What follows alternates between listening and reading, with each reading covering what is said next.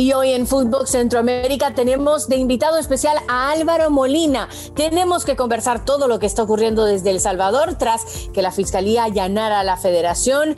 Todo está ocurriendo, muchos temblores y los analizamos enseguida. El centro está aquí. Footbox Centroamérica, un podcast de Footbox.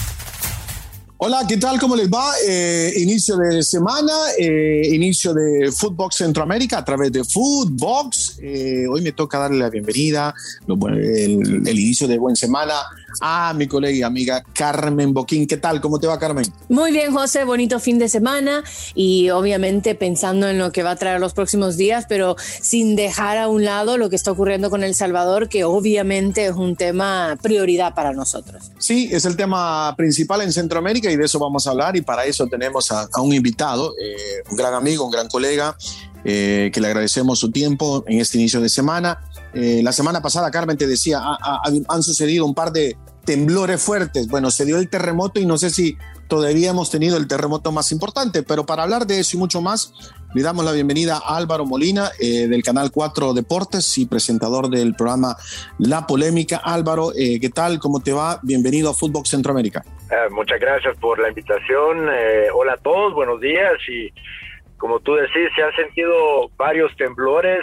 No sé si justamente se ha sentido el más fuerte, que ese vendrá sin duda de Suiza en algún momento pero efectivamente los temblores no dejan de, percibirse, ¿eh? porque esta mañana se han percibido un par más.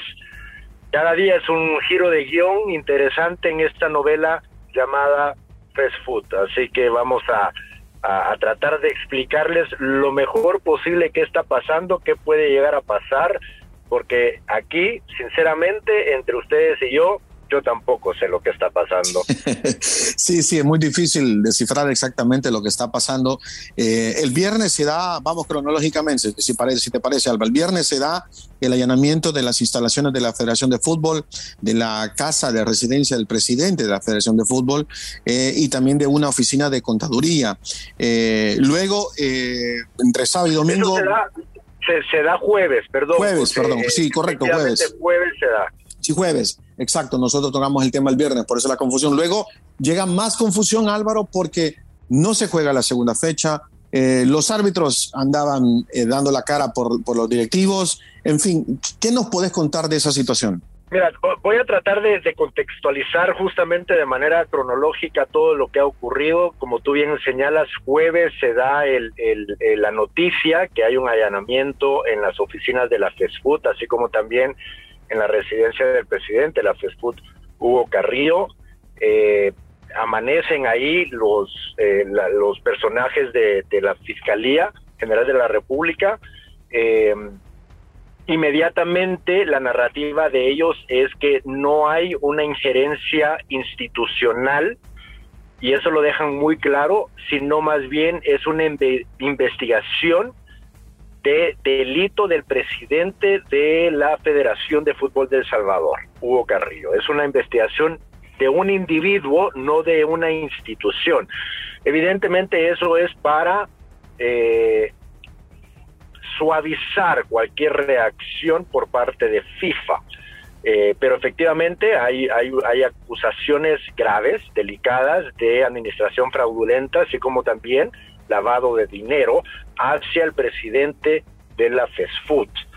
Eso fue el día jueves, con eso hemos amanecido el día jueves. El viernes en la tarde hay un cambio de guion en todo esto y es que el, el Tribunal de Disciplina y Ética del INDES desconoce públicamente al Comité Ejecutivo de la FESFUT y, en teoría, le cierra las oficinas de la FESFUT.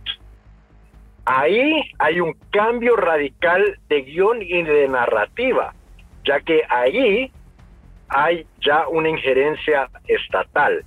¿A raíz de qué? Pues el INDES es una institución estatal.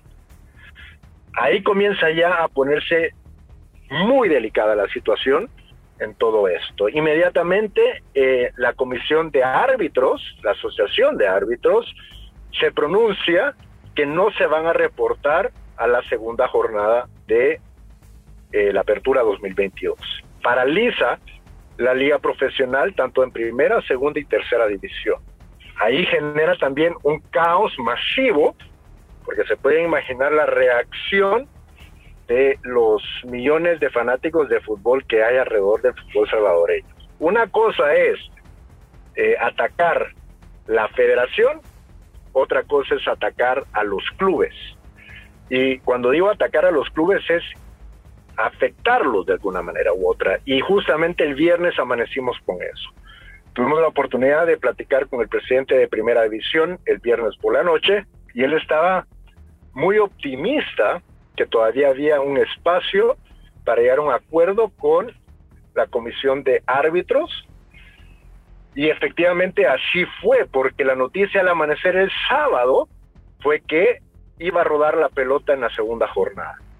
Efectivamente se confirma la presencia de los árbitros el día sábado en los dos partidos en agenda. El primer partido, Alianza contra el Once Deportivo, se suspende debido a la lluvia. El segundo partido en agenda, Santa Tecla contra Metapan, se realizó en su totalidad, ganando Santa Tecla 1 por 0, por cierto. De ahí viene otro giro en todo esto, cuando el día domingo temprano en la mañana, la Asociación de Árbitros se vuelve a reunir y se unifican con un mensaje diciendo la segunda jornada se vuelve a cancelar, que no se van a hacer presentes. ¿Por qué? Porque no hay una autorización de la Federación de Fútbol sobre la participación de los árbitros en la segunda jornada. Y como ellos, como asociación de arbitraje, se rigen bajo los estatutos de FIFA, ellos rinden cuentas a FIFA a través de la federación. Y si la federación no avala la participación o la asignación de los árbitros en la jornada de la Liga Mayor de Fútbol, entonces ellos dejarán de participar. De ahí se cancela entonces la segunda jornada de la Liga Mayor de Fútbol de segunda y tercera división. Ahora hemos amanecido con otro cambio de guion interesante, dando a conocer por parte de la FESFUT que el comité ejecutivo se hará presente ahora a las 10.30 de la mañana en las oficinas de la Fiscalía. ¿Qué va a ocurrir? No sé. Pero esto se está poniendo más y más interesante cada día. Álvaro, tú, o sea, la manera en la que lo has contado cronológicamente y sobre todo con los distintos puntos de vista y como bien lo dices, esas narrativas que van cambiando, eh, hace que cualquiera lo entienda a la perfección. Ahora, esto es un poco más de fondo. Y para alguien que nos está escuchando, que de repente no conoce el fondo, hay una manera de explicar por qué vienen dándose todas estas cosas y hasta dónde crees tú que puedan ir desarrollándose? Ha habido una, una rivalidad interesante desde que eh, el actual presidente del INDES asume poder, Yamil Bukele, en un interés de eh, corregir el fútbol salvadoreño y eso comienza evidentemente desde la fast food. Eh, ha habido una una, un interés muy evidente de por parte del de, presidente del INDES, de alguna manera u otra, eh, rectificar el camino. Eh, desde el 2019 que se impone la ley del deporte del INDES, que obliga a todas las federaciones a inscribirse a ella, y de hecho todas las federaciones, con la excepción de una, lo han hecho y evidentemente esa es eh, la FESFUT. La FESFUT no ha querido, no ha podido inscribirse porque es una federación autónoma que se rige eh, hacia FIFA. Y FIFA, según la postura de, de la FESFUT, no les permite inscribirse en esa ley del deporte. Ahí comienza toda esta novela, toda esa disputa entre uno y el otro, la intención ha sido que se alinee la FESFUT a esta nueva ley del deporte por parte del INDES. Eh, con los años no se ha cumplido eso y con los años evidentemente el presidente del INDES ha ido advirtiendo las consecuencias de, al no hacerlo que pudiera llegar a ocurrir. Este sábado pasado, el 16 de julio, se suponía ejercer en la Asamblea General del Fútbol con el objetivo de consolidar el nuevo comité ejecutivo de la FESFUT de 2022 eh, al 2026. Eh, lo ocurrido el jueves evidentemente pone pausa a esa Asamblea General del Fútbol y por ende eh, este nuevo comité ejecutivo, donde por cierto los mismos personeros que ya estaban en el comité se estaban ya perfilando para reelegirse, incluyendo al presidente Hugo Carrillo. Por lo tanto, eso se logra parar a través de las acciones de la Fiscalía y a través de las acciones del Tribunal de Disciplina y Ética del INDES. Eh, ¿Con qué finalidad se da todo esto? Pues estaríamos especulando. Eh, estoy asumiendo que parte del objetivo ha sido justamente eso, evitar eh, el confirmar al nuevo comité ejecutivo, parar el proceso de elecciones y de juramentación y pues es justamente por lo menos lo logrado hasta la fecha. Eh, la narrativa evidentemente tanto de Fiscalía como del INDES ha sido esto no es una injerencia, no es una intervención estatal para no hacer sonar las alarmas allá en FIFA, pero sin duda esas alarmas están sonando muy fuerte. Sí, e, esto ya parece, a ver, eh, parece como una, una, batalla personal, ¿no? De, entre Yamil Bukele y, Hugo Carrillo. Lo, lo, que sí estamos, eh, claro, eh, Álvaro, no sé si compartirás conmigo el, el pensamiento, pero yo entiendo que la, la, forma quizás como se ha manejado todo esto por parte del INDES, creo que, creo que de pronto se han equivocado, pero también del otro lado de la Federación de Fútbol, creo que también las cosas no han sido transparentes. Este, gran, gran parte de la afición y de la prensa eh, sabe muy bien que las cosas en la federación se manejan muy mal eh, y, que, que, queremos, o por lo menos el, pueblo salvadoreño quiere que se cambien las formas de hacer para mejorar el fútbol, que es el, el objetivo final. Eh, alguien me decía el otro día, es que ese cambio tiene que venir internamente desde la Federación de Fútbol. ¿Puede venir un cambio internamente dentro de la federación o, o no es posible? Eh, eso es, yo creo que esa es la pregunta del millón, ¿no? Eh, por cierto, acaba de subir un comunicado por parte del INDES eh, comunicando que ya se está trabajando por parte del Comité Ejecutivo del INDES en establecer una comisión normalizadora eh, que verá la operatividad de la FESFUT. Por lo tanto, si esas alarmas no sonaban suficientemente duro en FIFA, ya ahora sí ya lo suenan. Yo creo que ya es inevitable, y perdón el paréntesis, es inevitable ya que haya una reacción por parte de FIFA en base a lo ocurrido justamente hace un par de minutos. Creo que El Salvador está destinado a recibir una sanción de FIFA. José Álvaro, y, y, es una pena porque cuando hablamos de una sanción sabemos que lo que representaría eso es una suspensión, ¿no? Eh, pues tenemos el ejemplo aquí a la par de Guatemala, de Guatemala eh, verdad que fueron dos años de, sanción y un retroceso masivo en, en, su fútbol y cómo les ha costado eh, recuperarse y, más bien recuperar esa relevancia internacional, ¿no? Eh, e, es una verdadera pena cuando tú mencionas, José, que, que, que hay complicidad por por el lado de la federación, lo ha habido desde, creo que desde antes que hemos nacido. Eh, claro. Eh, ha sido un, mal manejo de una federación que no ha querido por alguna razón u otra modernizarse.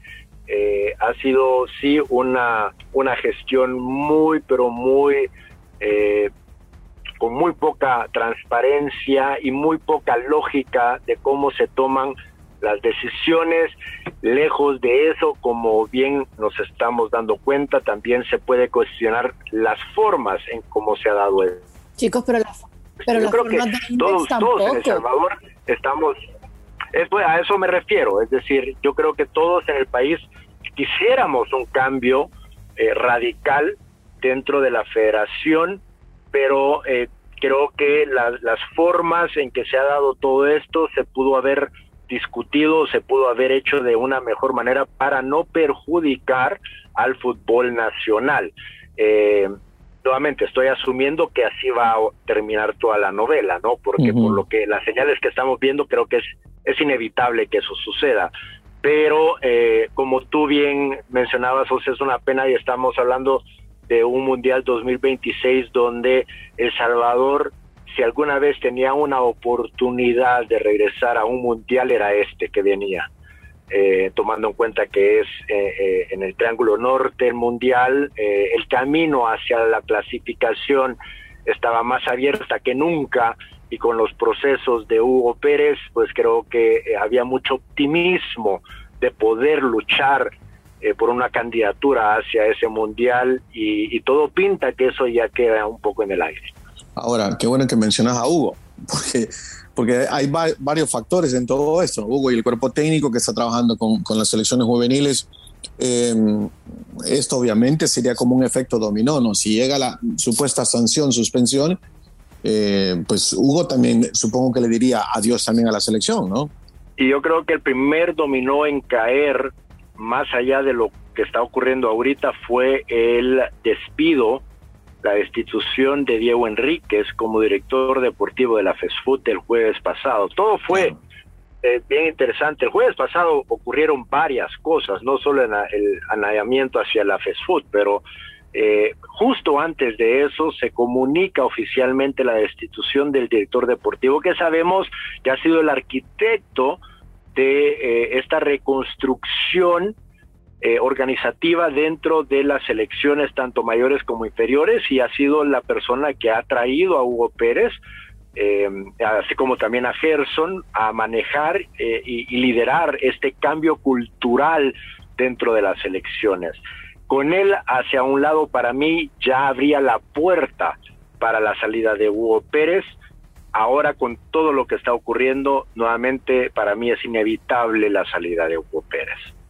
Sí, triste la situación entonces con, con, la selección del Salvador, se complica muchísimo. A ver, eh, jornada 3 o jornada 2, el próximo fin de semana, por lo que pinta por ahora, Álvaro, parece que no va a haber. Pues eh, es, es, un calendario muy compacto como en cualquier otra liga a nivel mundial debido a que el Mundial de Qatar está a la vuelta de la esquina. Teníamos jornada 3 este próximo miércoles.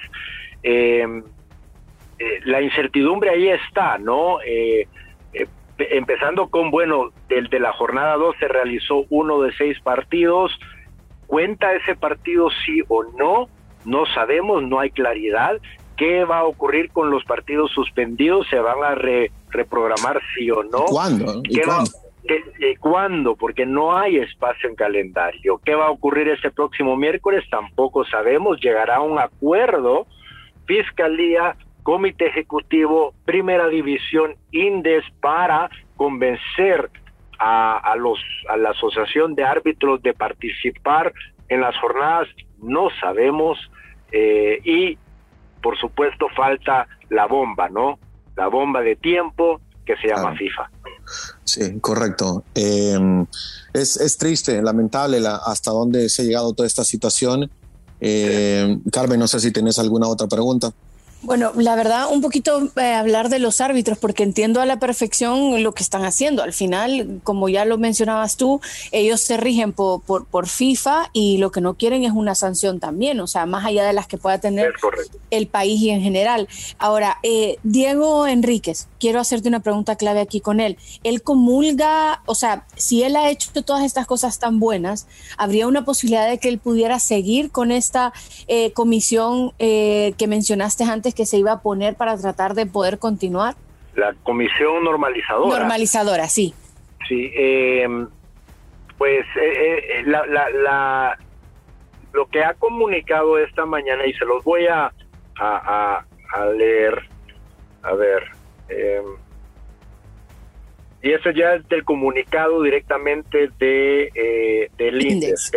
establecer como objetivos de la comisión normalizadora la continuidad de las actividades y competencias evitando cualquier perjuicio a los deportistas y aficionados. Finalizar con la situación de desobediencia ilegal adecuando la FESFUT a la Ley General de los Deportes de El Salvador y prestar la máxima colaboración con la Fiscalía General de la República y autoridades judiciales en las investigaciones penales abiertas en contra del presidente de la FESFUT, el Comité Ejecutivo y el secretario general.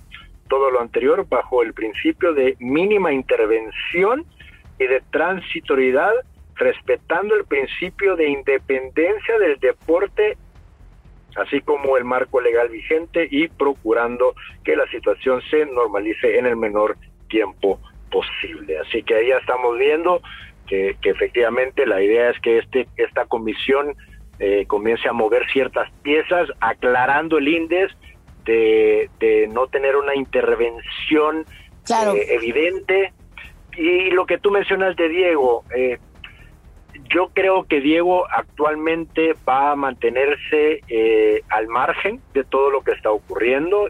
Su mayor sueño es poder contribuir para bien al desarrollo del fútbol. Creo que no es el momento para que Diego ahorita salga como protagonista dentro de cualquier comisión normalizadora. Entiendo sí que la, el objetivo de la comisión normalizadora es incluir figuras independientes al fútbol.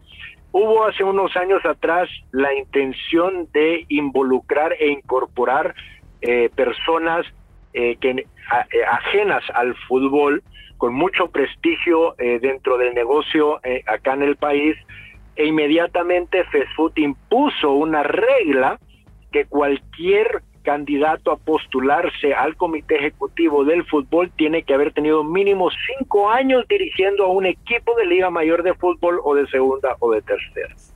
limita a tres personas.